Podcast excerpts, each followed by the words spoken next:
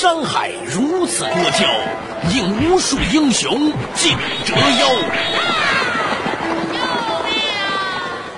数风流人物，还看我是梁冬。大家好，我是吴伯凡。照妖镜照不出的财经真相，翻斗云到不了的财富天地，一切尽在两个男人孕育五年，梁东吴伯凡帮你坐着打通经济生活任督二脉，东吴相对论。好戏马上开场。来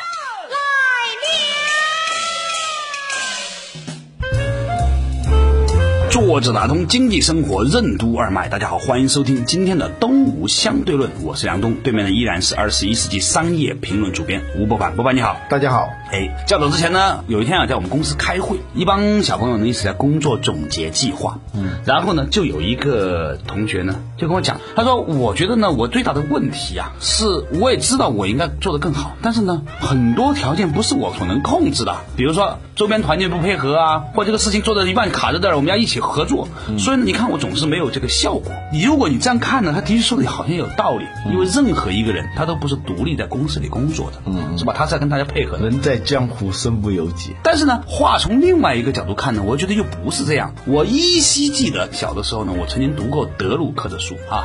德鲁克呢曾经说过一句话，叫做“一个人的卓有成效是可以练就的，可以学会的”。就我们总是习惯性的把人分成有成绩的、可以做出事情的，和那一些天生不适合做事情而天生适合享乐生活或者随意生活的人的。嗯嗯。不过德鲁克好像说不是这个样子，所以今天呢，我想跟吴凡请教一个问题：如果一个人发心说，我还还是想成为一个做事有点效率、能够在年轻的干点事情的人，应该如何是好呢？为什么我们总是觉得时间不够用？效率为什么不一定能产生效果？卓有成效是可以学会的吗？苏联昆虫学家刘比歇夫奇特的一生带给我们怎样的启示？现代人提高效率的手段越来越丰富，为什么却不如古人有成效？管理大师彼得·德鲁克怎样领悟到效率和效果的不同？欢迎收听《东吴相对论》，本期话题：效率和效果。我们在工作当中，在生活当中就能发现，有好多人啊，他好像并不是那么特别的忙碌，对。但是呢，他的工作效率非常的高。对。我最近在看一个出版社的一个书目，发现我过去的老师啊，嗯。叫刘晓峰，嗯，这些年他一直在研究宗教啊、哲学啊，就是过去我曾经学的那些东西啊，他一直在研究这些东西，而我呢，由于愧对他啊，配对他，所以很久没有联系了。但是我一下子看见华夏出版社的书目里头啊，有上百本书，他编的，他组织翻译的，还有他写的，我一下惊呆了。嗯，这些年呢，我就发现我自己干的事情啊，就很少，非常少。当然，有人还会觉得我也干了不少事儿，但是我要一期一期的杂志还编着，一期一期节目还做着，嗯。啊，但是呢，实际上看到这个书目的时候，我就很惭愧，为什么他会卓有成效，而我不那么卓有成效呢？表面上可能你比他忙多了，嗯人家还有时间去逛菜市场，对还有时间玩儿弄他还孙，是吧写？了一篇很长的文章，分析电视剧《暗算》。啊，这部电视剧很厉害。哎，他编了那么多的书，写了那么多的书，还有时间看电视。言下之意，看电视是很不道德的一件事。比如说，我就很少看电视啊，我就觉得忙的看电视的时间都没有了。对这就我们今天要讨论的，为什么有的人能卓有成效，有的人没有？就像我们之前讲到的，有一些人总是忙忙碌碌的无所事事，嗯，对，好像是兢兢业业的。也没干出什么事儿来，但是好像很忙很累。于是这个问题就来了，就是我觉得今天我们探讨的问题就是，为什么有一些人总能够出成绩，嗯，而有些人呢，好像是很忙，但是总是不出成绩？对对对，就是这个问题。很多年前我看过一本书，我以为这本书早就是在世间已经消失了啊我是从旧书店里头买的，看完以后呢，后来那书也找不着了，但我还记得这个书名。有一天我怀着侥幸的心理在互联网上搜了一下，结果呢，这本书在目前还是一本畅销书，叫什么名字？叫《奇特的一生》。啊这是一本什么样的书呢？他是一个苏联的作家，写一个科学家的一本传记。这个人呢叫牛比谢夫，这个传主。被传的那个人，对是吧这个人呢创造了一个奇迹，在几十年的时间里头，从他写日记的那一天开始，一九二几年到一九七几年，四五十年的时间里头，没有中断过一天写日记。他每天那个日记呢，其实也不是日记，实际上就是记账，记一个时间的账。他每天支出了多少时间，他的产出是什么？一天不落的几十年如一日，就做这样一件事情。他既是一个生物学家，又是数学家，又是哲学家，他还是翻译家。俄文版的《神曲》就是他翻译成俄文的，就这么一个人，产能超高的那种人。哎，对，他也算是那种卓有成效的人。他每天记日记的这种方法，有一个专门的名称叫时间统计法。他专门就在统计他的时间。在这本书里头有一段话，他说啊，我们呢总是觉得啊，古人的时间多，我们现在的时间少。啊，古人计量时间的工具啊也非常的简陋。对，古人节省时间的那些工具更是少之又少。而我们现代的技术说到底，很多都是为了节省时间的。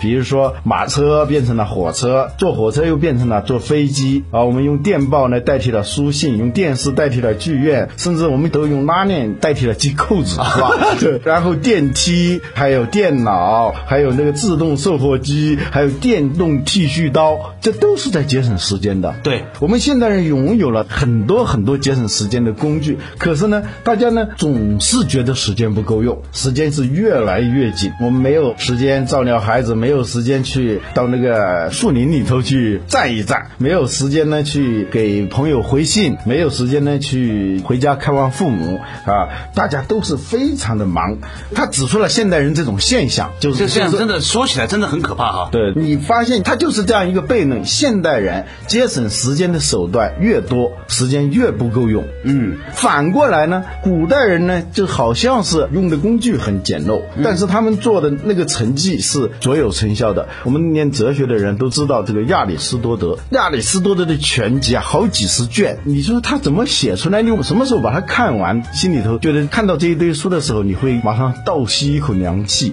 对呀，我什么时候能把这一套书看完？我的问题是，我什么时候能把这套书目看完？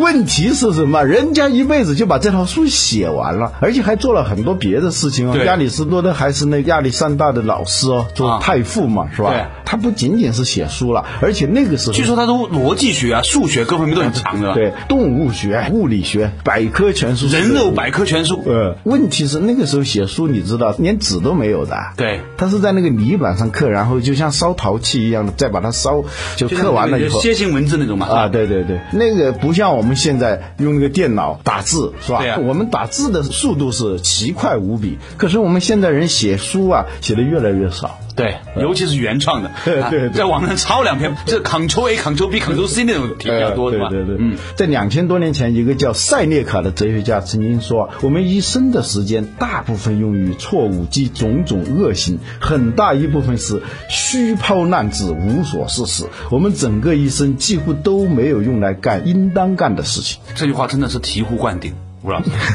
真的，你在念这段话的时候，我就像过电一样，想到了我过去一个礼拜干的事情。嗯，实际上呢，他这个时间统计法有一个很要命的东西啊，嗯，他要你用镜子照一下自己的那种碌碌无为的样子。我们平时啊，我们觉得自己干了很多事情，今天从早忙到晚，哎，回到家里瘫软在沙发上，好像是干了很多事情。实际上呢，如果你把你一天所干的事情记录下来，到底干了些什么事情的话，据说很多人都受不了。我们的管理大师德鲁克也曾经做过这么一个试验，他让他的秘书记录他一个月里头干的每一件事情。后来他一看，真正完成的事情少之又少。他是一个很会时间管理的人，但是他都受不了，他不相信。他跟他的秘书说：“你再记录一个月试试。”好，再记录下来，发现他一个月里头干的事情其实也是非常的少。这个刘比谢夫之所以伟大，是因为他敢于直面自己。每天干了些什么事情？嗯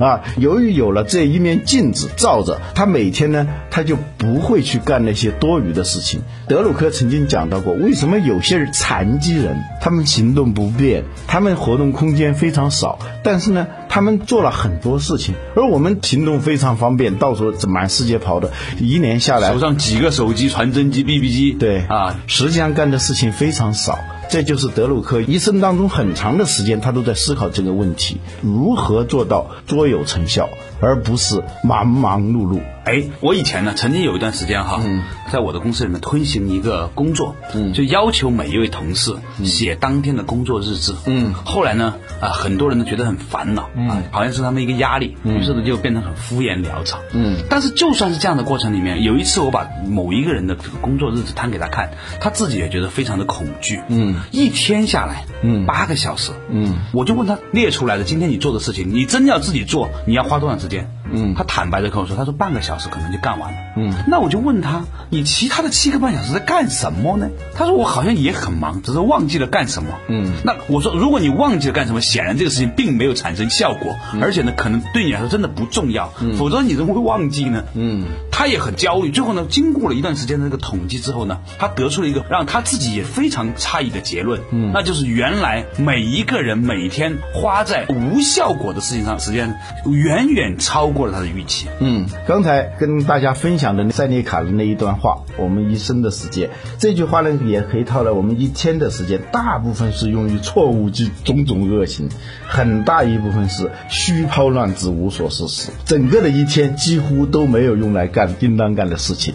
如果每一天都是这样，那么一辈子也肯定是这样，加起来是吧？对。我们刚才说了有个悖论，就是现代人节省时间的工具手段。越来越多，而时间越来越不够用，而做的事情越来越不是个事儿，呃，越来越少。原因就在于，这是德鲁克第一次发现了两个概念的差别。哪两个概念呢？效率和效果。对，效率呢，比如说坐飞机两个半小时从北京就到了广州，这是效率，是吧？但是很多人就没有想过，我到了广州这个效果是什么？就我们现代人用很多工具解决的只是效率问题，而不是效果问题。对。我们以前节目里好像也提到过，德鲁克他是怎么突然领悟到效率和效果的差别的呢？这里头有一个故事，德鲁克曾经暗恋一个女孩子，然后他就去了伦敦，跟这个女孩子失去了联系。突然有一天，他在伦敦的地铁里头就看见这个女孩子了，叫多丽丝，就是后来的德鲁克太太。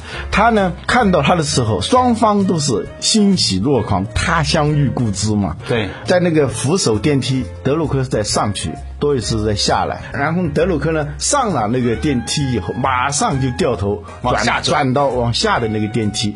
多丽丝呢下了那个电梯以后，马上就转到往上的那个电梯里头。这样他们就是再一次、再一次擦身而过，失之交臂。由于这两个人都还曾经在那种相逢的那种狂喜当中，又重复了一次。德鲁克终于意识到了，必须有一个人停下来。两个人才能真正的见面，所以他就停下来等多丽丝过来啊，他们才真正的拥抱在一起。对，这就是效率和效果。效率呢，电梯无论多快，它只能解决这个从上到下，但是它不能保证你有效果，你两个人能够拥抱到一起。效率和效果的差别就从这个故事里头来的。所以老吴啊，嗯，我觉得这个故事呢，很值得大家把玩一下。嗯，稍事休息下之后呢，马上回来。什么是真正的卓有成效？时间具有怎样的特性？如何利用好自己的时间？为什么无所事事的人反而会感到焦虑？为什么成年人往往比儿童觉得时间过得快？如何让自己的人生更充实？欢迎继续收听《东吴相对论》，效率和效果。梁东吴不凡帮你坐着打通经济生活任督二脉，《东吴相对论》。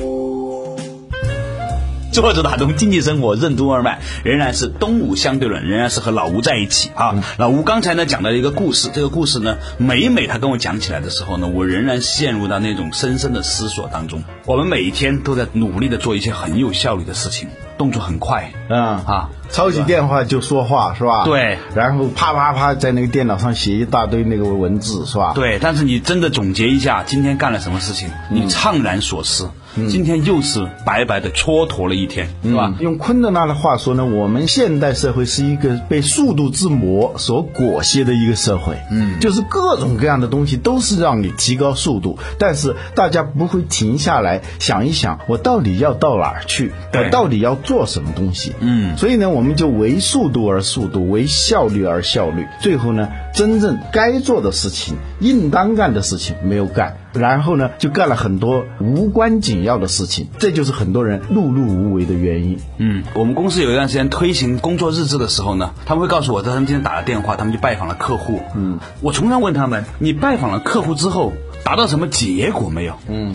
他们在写日记的时候，往往会忽略。而拜访了之后，是拒绝了呢，还是说客户有了一个认同了呢？或者客户介绍了一个新的客户呢？或者诸如此类。你写了一个总结，这个总结给谁看了？嗯是吧？你给你的部门经理看了之后，他有什么反馈？你们因此决定有什么样的修改的意见没有？嗯，哎，这些东西大家不关注的。嗯，大家只关注我做了什么。对，德鲁克呢，最终说效果，后来他提出的目标管理，实际上是一回事。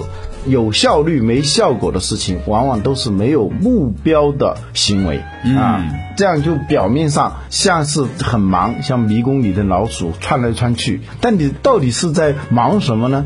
我不知道，反正就忙嘛。一个公司里头大家都是非常忙，行色匆匆，但实际上你按照关键业绩指标 KPI 一统计的话，实际上做的事情非常少。嗯，所以呢，作为这个研究德鲁克的这个中国的这个比较知名的这个其中的一个观察员啊，吴伯凡先生啊，我跟伯凡认识那么多年，是一直在讲的彼得德鲁克的话题啊。嗯啊，德鲁克在讲到这个卓有成效的管理者这个话题的时候，他认为对于效率和效果的区分和思考是最重要的其中的一项指标。对，那他后来对这个问题还有什么样深入的研究吗？他说要真正做到卓有成效的话。要做到五个方面。第一呢，是如何善于利用有限的时间；第二呢，他是重视对外界的贡献。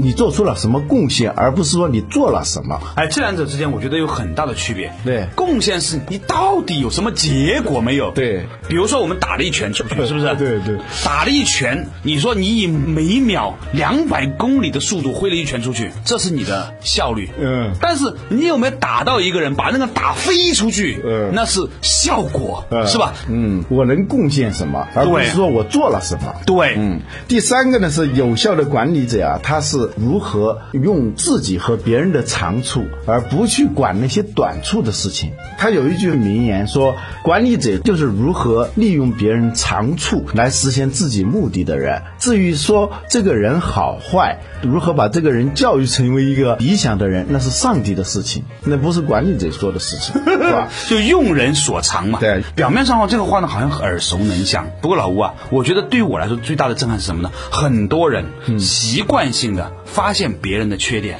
不，他在工作当中有些管理者呀，他主要是挑别人的毛病，对他天天做的事情就是挑毛病，表明他自己很聪明，很有洞察力。他向别人表明我是一个正确的人，而不去做正确的事。真正的管理者是专注于我如何做正确的事。你发现一些不称职的人，他用所有的时间都在证明我是一个正确的人啊，我是对的，你是错的 啊。对，第四点呢，就是有效的管理者，他总是集中。精力于少数重要的领域，就是要事优先，这是很重要的。这是我们以前一直讲的叫聚精会神啊。第五呢，就是说他必须要做出有效的决策。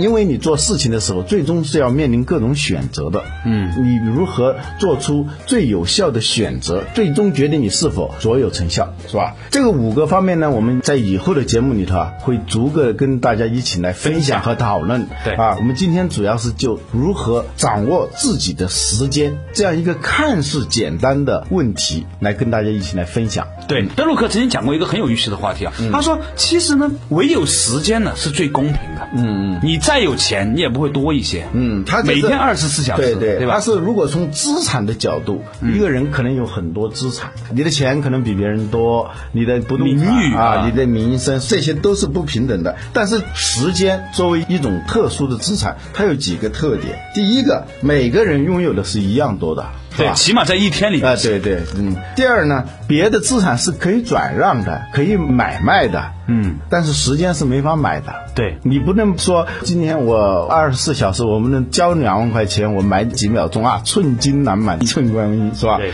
再一个，这种资产它的供给它是没有弹性的，是吧？一天就是二十四小时。你也不是说你是一个强悍的人啊，你就多一点时间。对，不管你对时间的需求有多大，供给绝不可能是增加。不像是说什么东西走俏，什么东西短缺，大家都在生产什么东西，对啊，这一下就充裕了，而且它没有替代品，你别的东西基本上是有替代品的。对，打不了电话，你还可以发邮件呐、过去还可以发电报等等。那你实在不行的话，你还可以派一批快马去送信去，是吧？对总而言之吧，时间作为一种特殊的资产，是需要非常妥善和严格的管理的。但是不幸的是呢，这种不可买卖、不可替代、共济谈心为零的这种资产，是最不善于管理的。有的人记账，他会把自己的钱啊，他算的非一常一分钱一分钱的清楚，呃，这样算，但是呢，很少有人算时间的账。非常模糊的。呃，时间它还有一个跟别的资产不一样的特点，什么东西呢它是有一种假象，取之不尽，用之不竭。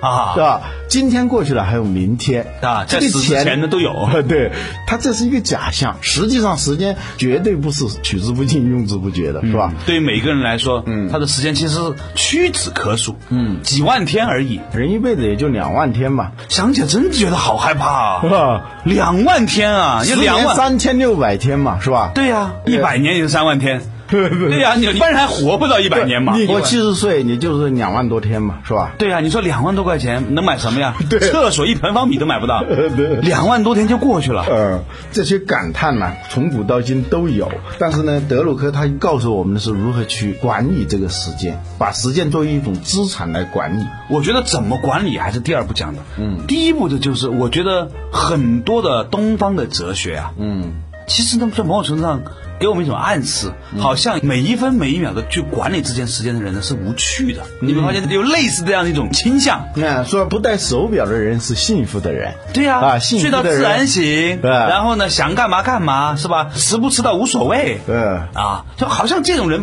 被赋予某种的这种被尊敬的一种意味。事实上，人最终的幸福感是来自于内心的充实。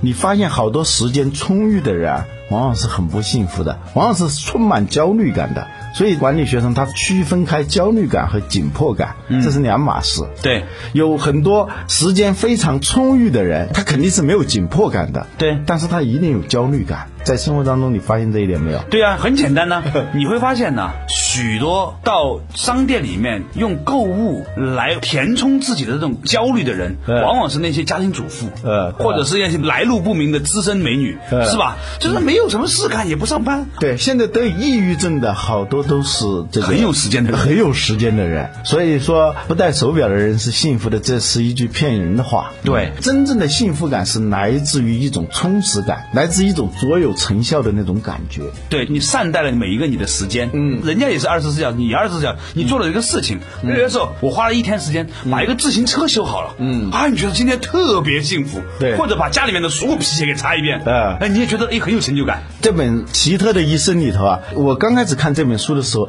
我也觉得这个人太奇怪了，这是不是太乏味的一个人啊？整天就在记账，就是一点乐趣都没有。但是呢，那个作者后来向我们展示的，这是一个内心无比充实和幸福的人。他每一天是可以复原的啊。他一年是一个本子啊，啊就把他这一年的日志一页一页的翻，他能一天一天的复原。我告诉你，你曾经啊，我碰到一个做投资的人，他问过我一个问题，他说为什么我一到九岁我就觉得特别充实，很漫长，但是又很幸福、很充实的。现在二零零九年了，我觉得人类跨越二十一世纪好像都没怎么跨过来似的，一下就过去九年了。对呀、照说这个九年和那个九年时间都是一样的了，一到九岁就是显得很长。对呀然后呢，十到十九岁呢也还可以，但是不如一到九岁那么充实、那么悠长了，对吧？不是漫长。三十岁到三十九岁，哗一下就过去，甚至是现在一下到了八月份了，二零零九年过去大半，好像二零零八年还没过完呢，对吧？二零零九年就过马上就要完了。对啊对他问我这个现象为什么会是这种感觉呢？我说实际上我们每一天的生活都被格式化了，都是非常简单，简单到昨天、今天、明天都差不多，时间长度是一样的，对但是时间的感受是不一样的。对呃，越靠前的时间你是丰富多彩的；越到后面的时间非常的单调，甚至是空洞的。有时候一回忆我这一个星期干了些什么，有时候还真的都回忆不起来。不要说这一星期，昨天干什么你都忘了。嗯，就我们每天的生活呢，一个是被格式化了，对啊，都是上班下班，每天都是一样的时候啊。它就真的是几十年如一日了。当一天跟一天重复的时候，那么这所有的日子加起来，它一定是看起来是非常短暂的。为什么同样的时间段，我们少年时候就觉得长，现在觉得越来越短？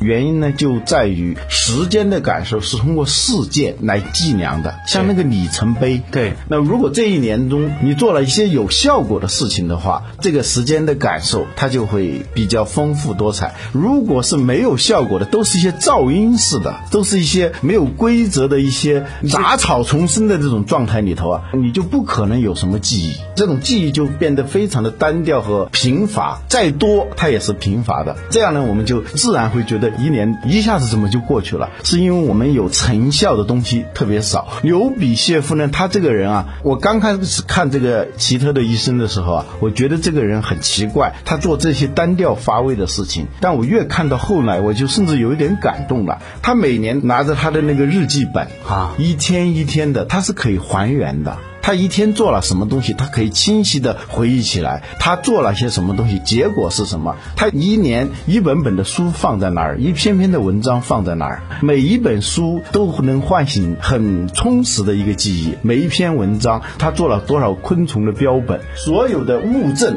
能够让他感受到这种时间和生活的丰富性。如果你一年好像都是在做事情，忙忙而碌碌，碌碌的意思就是没有结果，那么。你一定会觉得非常单调。没有记忆，甚至是陷入到一种失忆症。如果昨天你真的是做了一件什么很有效果的事情，你不会忘记昨天干了什么。对，所以你今天我们和老吴呢聊了半个小时之后呢，分享了一个很重要的观点，就是效率和效果的话题。我希望呢，我们的所有的朋友都不要每天很有效率、很忙，但是呢，自己看过来却不知道自己到底做成了什么事情，成为一个没有效果的人。嗯，这的确是一个人生的悲剧。好了，感谢大家收听今天的东吴相对论，下一期同一时间再见。